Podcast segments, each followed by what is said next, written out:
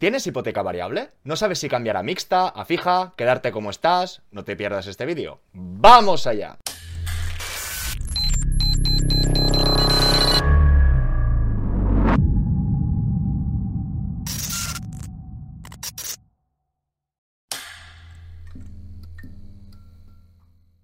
Hola a todas y todos, bienvenidos al Banquero del Pueblo. Recordaros que actualmente trabajo en un banco y cuando lleguemos a 100.000 suscriptores nos veremos las caras.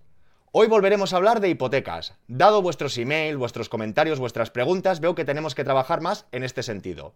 Estructuraremos la sesión en tres partes. Empezaremos por el Euribor y unas reflexiones previas. Continuaremos analizando estas ofertas de mixta fija versus variable a ver qué le conviene o no le conviene más.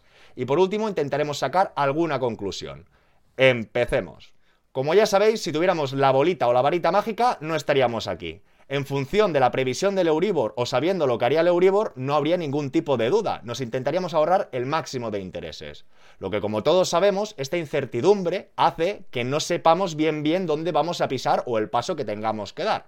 Antes de considerar unas reflexiones o preguntas previas, vamos a ver directamente el Euribor, su antecesor, que era el MIBOR, y vamos a ver un poco qué puede pasar o qué no puede pasar, porque hay gente que está muy confiada que va a bajar y hay gente muy desconfiada, por decirlo de una manera, que piensa que va a subir mucho. ¿Qué va a pasar? Realmente estos últimos días el Euribor está muy dispar. Podemos apreciar que casi llegamos al 4, a un 3,97. Después de todo el tema de Silicon Valley, Bank, etc., cayó de un 3,5, rebotó y volvió a caer a un 3,35 y todo y que han subido las políticas de tipo de interés de Europa medio punto, vemos cómo está volviendo a subir, pero no mucho. Como muchos sabréis, el Euribor no es tan viejo, nació en el 99. La primera década la tuvimos a tipos medios superiores al 3%, pero en cambio esta última década hemos estado por debajo. El tema será ver o prever cómo se va a normalizar en los próximos años, realmente tarea muy complicada. A fecha de hoy, si analizamos todas las cotizaciones de los últimos años, su media histórica se situaría en un 1,77. Pero, como os decía, si vamos a consultar su antecesor, el MIBOR, antes que existiera el Euribor a nivel europeo, nos daríamos cuenta que quizá esto que acabamos de ver muy ampliado, que fue la década del 2000 al 2010, aquí con un histórico desde el 80 se ve más pequeñito. La verdad que aquí hablamos de tipos de interés de otras décadas, de otros tiempos. Muchos recordamos a nuestros padres o abuelos que decían, ¿te acuerdas cuando pagábamos la hipoteca al 15%? Pero la pagaban en cuatro años. Ahora son los tipos de interés más bajos, pero ya sabéis que estamos de 20 años para arriba. Con esta imagen tampoco podríamos sacar ninguna conclusión. Aquí también podríamos analizar el LIBOR, que era el índice o el equivalente del Euribor, pero en Reino Unido, con lo que apreciaríamos que en esta década realmente los tipos de interés subieron, y anteriormente también eran más amplios. Como muchos sabréis también, toda esta pelea con los tipos de interés viene con la inflación. Si miramos un histórico de Alemania de la inflación desde el 83, veremos que ahora estamos en unos ratios de inflación muy muy elevados. Incluso en la década del 2000 al 2010 podemos apreciar cómo eran tan elevados. Vimos otro episodio que era la década de los 90, que estaba más elevado. Y concluyendo el tema con esta diapositiva, veríamos que desde el 80 al 60 el IPC de Alemania vivió diferentes momentos. Es decir, que no tan solo este es el momento más elevado, sino antes del 80 también vivieron otros tiempos con unas inflaciones bastante elevadas. Con todo esto que acabamos de ver y de decir, la verdad que no queda muy claro hacia dónde tendría que ir los tipos de interés. Vemos que hace más años atrás los tipos eran muy elevados. A la vez vemos que cuando nació el Euribor estaba por encima del 3, pero esta última década ha estado por debajo. Realmente es muy complicado saber con certeza o con mucha probabilidad saber qué va a pasar. Por lo tanto, entre extremos, más vale prevenir que curar, yo creo que cada uno se tendría que posicionar.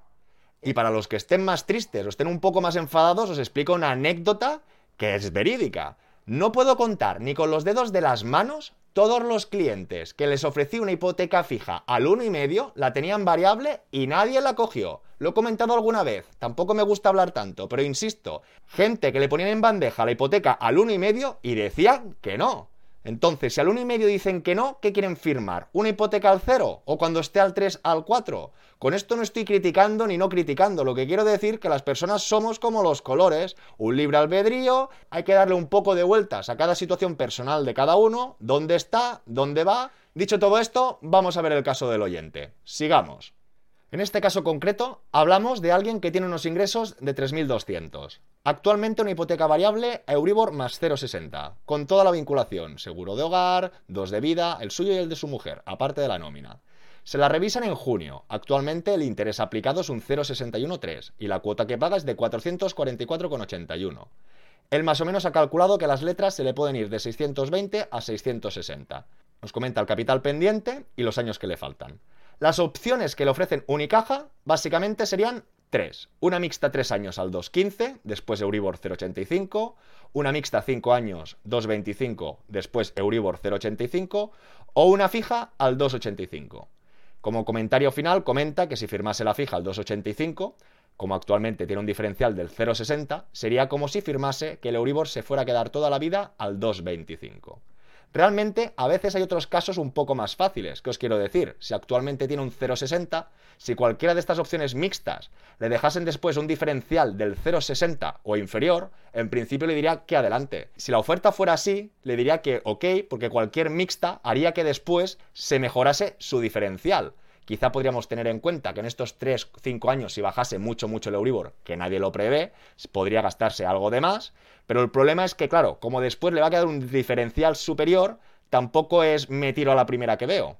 Y en cambio vemos también una fija toda la vida de la hipoteca, le faltan 20 años. Aquí blinda 3, aquí blinda 5, le quedarán 15. Y en cambio en la fija vemos que quedarán todos blindados, aunque el diferencial es un poquito superior. Como hemos comentado, primero hay que personalizarlo y lo primero que tenemos que ver es nuestra cuota, ya hemos indicado capital pendiente, los meses pendientes y más o menos el interés aplicado. Son los 445-444. Poniendo los ingresos del matrimonio, nos damos cuenta que su ratio máximo son 1120.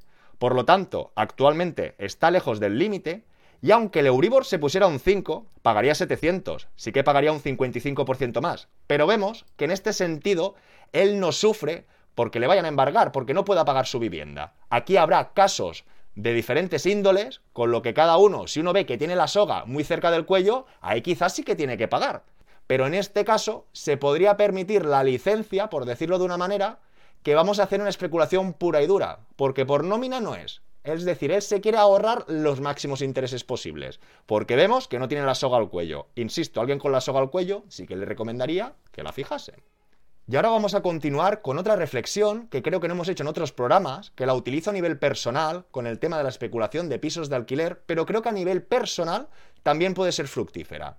Le están proponiendo cerrar el capital pendiente a un 2,85 fijo los 20 años que le quedan. Podemos apreciar que el canon francés al principio le cobra más intereses y a medida que va amortizando, estos intereses mensuales van cayendo a la vez que al principio amortiza menos capital y luego amortiza más. Si nos vamos al final del cuadro de amortización, nos daremos cuenta que va a regalar, que va a pagar, no hagamos mala sangre, 31.000 euros de intereses. Y apreciamos como el último año realmente se pagan muy pocos intereses y casi todo, todo es la amortización. Nosotros podemos mirar los intereses año a año. O también podemos hacer otra reflexión. La reflexión de ponderar o mediar los intereses que vamos a pagar en toda la vida de la hipoteca para ver si vamos a hacer más mala sangre o más buena sangre. Pero es una buena recomendación, creo. Lo que os quiero decir, que si alguien piensa que cada mes está tirando a la basura 200 euros de intereses, va a hacer muy mala sangre, pero con el tipo de interés actual, sea fijo o variable, mm, vas a pagar mucho tipo de interés ahora. Pero quizá otro razonamiento sería promediarlo, como decía, hasta vencimiento. En este caso, si cogemos estos 31.000 84 euros de intereses y lo dividimos entre 240 meses, los 20 años, nos damos cuenta que va a pagar 129,50 euros de intereses de media. Ya sabéis que el canon francés cobra más intereses al principio. Y es más, ahora si sube el Euribor nos impactará mucho más negativamente, como acabamos de ver, como si sube de aquí 15 o de aquí 18 años. Pero ahora el razonamiento es diferente. Lo que os quiero decir es que pagando 130 euros al mes de intereses de manera fija, si no tenéis la hipoteca fija, esto nunca lo podréis calcular, pero si es fija, alguien podrá decir, ah, bueno, a mí para que me hagan una hipoteca a 20 años y pagar, los intereses son los intereses totales, ¿eh? son los 30.000 euros, pero alguien puede decir, hombre, pues yo pagar un sobrecoste cada mes de 130 euros, realmente es él y la mujer, uno 65 y el otro 65, que sería una cuota del gimnasio, una cuota del teléfono. Es decir, tener la tranquilidad que por un sobrecoste de 130, 65, como lo queráis contar, vais a tener esa casa en vuestra propiedad y os lo vais a ahorrar de aquí 20, 30 años, no sé si me seguís, estamos hablando de lo mismo, pero en función de las gafas, del positivismo o negativismo con que analicemos la operación, a veces el resultado puede ser el mismo, pero el sabor de boca distinto. Por lo tanto, incito a que muchas personas hagan esta reflexión porque quizá no lo ven tan mal. Eso sí, no cojamos los 300 euros al mes, que realmente son los intereses reales que va a pagar el primer año. Pero ponderando, si la hace fija entre el primer año y el último, quizá ese coste dices, bueno, yo lo asumo. Lo que trataríamos en otras ediciones, o es muy interesante, es ver con esos 130 euros que estás pagando, si tú, por ejemplo, los estás ahorrando en un fondo de inversión en paralelo, o a ver qué estás haciendo con el dinero si tuvieras. Es decir, otra cosa es que especulemos y que intentamos que todo nuestro patrimonio crezca, pero por intereses puros y duros. Yo sí que haría esta regla de tres, los dividiría y vería qué importe mensual estoy pagando o no pagando. ¿Ok? Visto que no tendría este riesgo de impago, visto que le quedaría un tipo de interés medio de 130. Vamos a analizar las diferentes comparativas. Y hoy, para no alargarnos mucho, ya he hecho los números. Hago otra reflexión y vamos a analizar dichos números. En todo caso, os dejo un vídeo por aquí, por aquel que se quiera entretener o que quiera más información para gestionar dicho Excel. Hemos visto sus ingresos y que no sufre. Hemos visto la medida de intereses que pagaría. Pero nos ha comentado que esta hipoteca la empezó en 2009. Por lo tanto, nos tenemos que llevar una idea global de los intereses que pagará. Me he tomado la molestia de sacar a cierre de abril las cotizaciones anuales del Euribor, que muy posiblemente sería al cual se lo revisaron, y nos damos cuenta que la media aritmética ha sido un 0,50. Si añadimos su diferencial, nos daremos cuenta que en estos primeros 15 años el tipo medio que ha pagado ha sido un 1. ¿Qué os quiero decir? Si la hipoteca inicial era 35 años, lleva 15 que no es la mitad pero casi, y ha pagado el 1, ¿qué ganas que el resto de mitad que queda que se encarezca mucho? Quizá más vale prevenir, cerrarse la jugada y que le quede un tipo final medio más equilibrado que arriesgarse y que te salga el tiro por la culata. Pero como no paro de repetir, también es una cosa que no sabemos. Venga, y ahora sí, vamos al lío. Como él comentaba, este 2,85, teniendo un diferencial del 0,60, es como si firmase para siempre el Euribor al 2,25. Por lo tanto, he hecho dos comparativas. La primera es suponiendo este Euribor al 2.25 para comparar el fijo con las mixtas. Y después he hecho otro escenario. El siguiente escenario es que durante los 10 primeros años, incluyendo los años de mixta, el Euribor se situase en el 3 y después en un 1. Y en cambio, la primera comparativa, repito, que he hecho como si siempre estuviera al 2.25 para ver qué nos ahorraríamos o no nos ahorraríamos de hacer la fija, la mixta a 3 años o a 5 años. Haciendo la fija, durante estos 20 años, pagaría un total de intereses de 32.341. Haciendo la mixta a 3 años al 2.15, estos primeros 3 años pagaría 6.000 euros y después el resto de años, que serían 17 años al 2.25 con su diferencial al 3.10, perdón, con el nuevo diferencial que en vez de un 0.60 sería un 0.80, le saldría un 3.10, serían 26.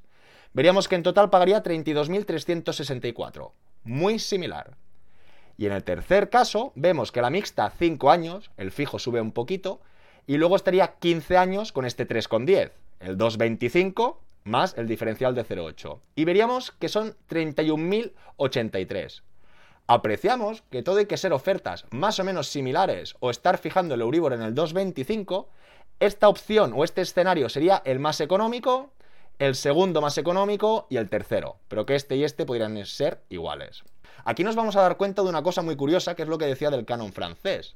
Puede ser que nuestro tipo de interés medio de la vida de la hipoteca sea el mismo, pero el canon francés no funciona igual. El canon francés, si el tipo de interés alto pasó al principio, querramos o no, nos hará pagar más intereses al final de la vida de nuestra hipoteca. No sé si me seguís. El tipo medio o la TAE puede ser un 2 y en dos casos de 2 uno pague más intereses que el otro. ¿Por qué? Por lo que decimos del canon francés. Dicho de otra manera, si calculamos la media de interés en estos últimos 20 años, la que es fija al 2,85 va a ser un 2,85. En cambio, esta mixta vamos a tener que ponderar los años.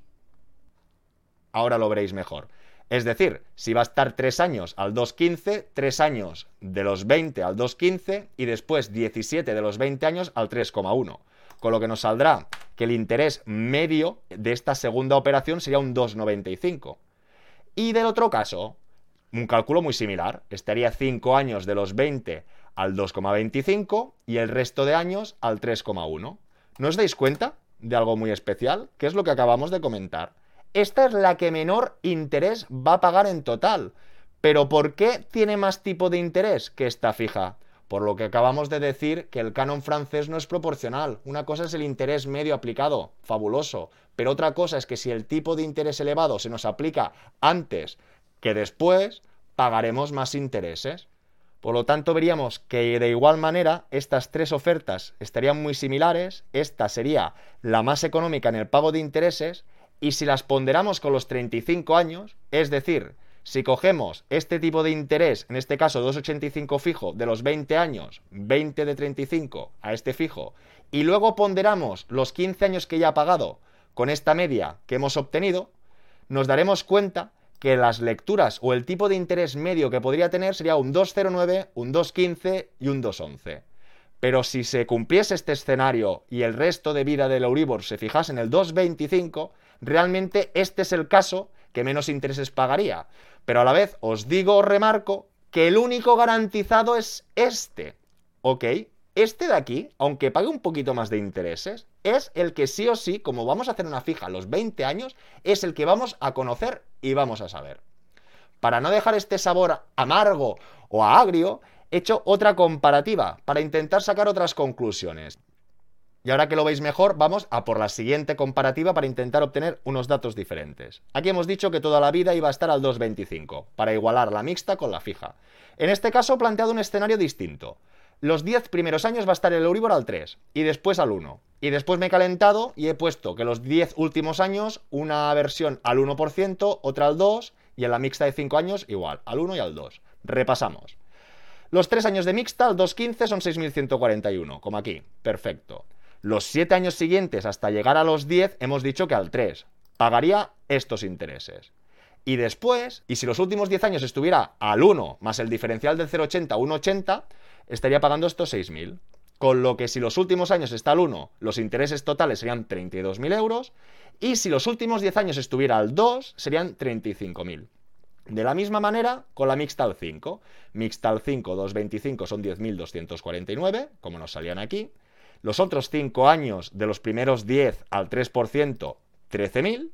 Y los últimos 10 años depende. Al 1, todos los intereses serían 29.725 y en cambio, si se pusieran al 2, 33.079. ¿Qué conclusiones obtenemos? Como podemos apreciar, de estas cuatro alternativas, tres de ellas continúan siendo más caras que si firmase directamente la fija al 2,85. Incluso, lo que me parece muy curioso es que en el caso de la mixta a 5 años, que nos protegemos de esta subida del 3, es decir, aquí hay 3 años al 2,15, pero luego está 7 años al 3. Eso le pesa mucho más en esta hipoteca que tener esta mixta un poco más elevada, pero blindados 5 años, y que el 3 solo se nos aplique en 5. Nos damos cuenta que esta alternativa una más, un escenario más, pensar que todo esto me lo estoy inventando, es para poner datos y saber dónde estamos más cerca o más lejos, nos daríamos cuenta que sería la más económica. Pero volvemos a lo mismo. ¿Realmente nos queremos ahorrar 2.500, 3.000 euros a 20 años? Que de la misma manera que hemos dicho antes que 30.000 a 20 años eran 130 euros al mes, 3.000 euros a 20 años son 15 euros al mes o 13 euros al mes por 13 euros al mes queremos que quizá en vez de pagar estos 32, pagar 29 o que en vez de 32 nos salgan 35.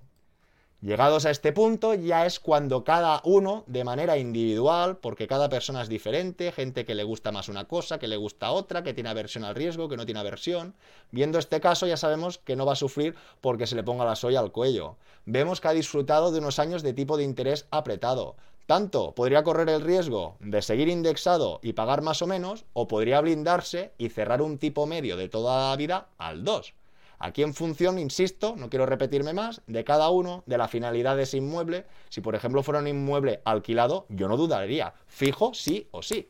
¿Qué es tu propia vivienda? Bueno, ya le podremos dar algo más de juego, pero insisto que el punto de partida, la situación de cada uno, no es el mismo.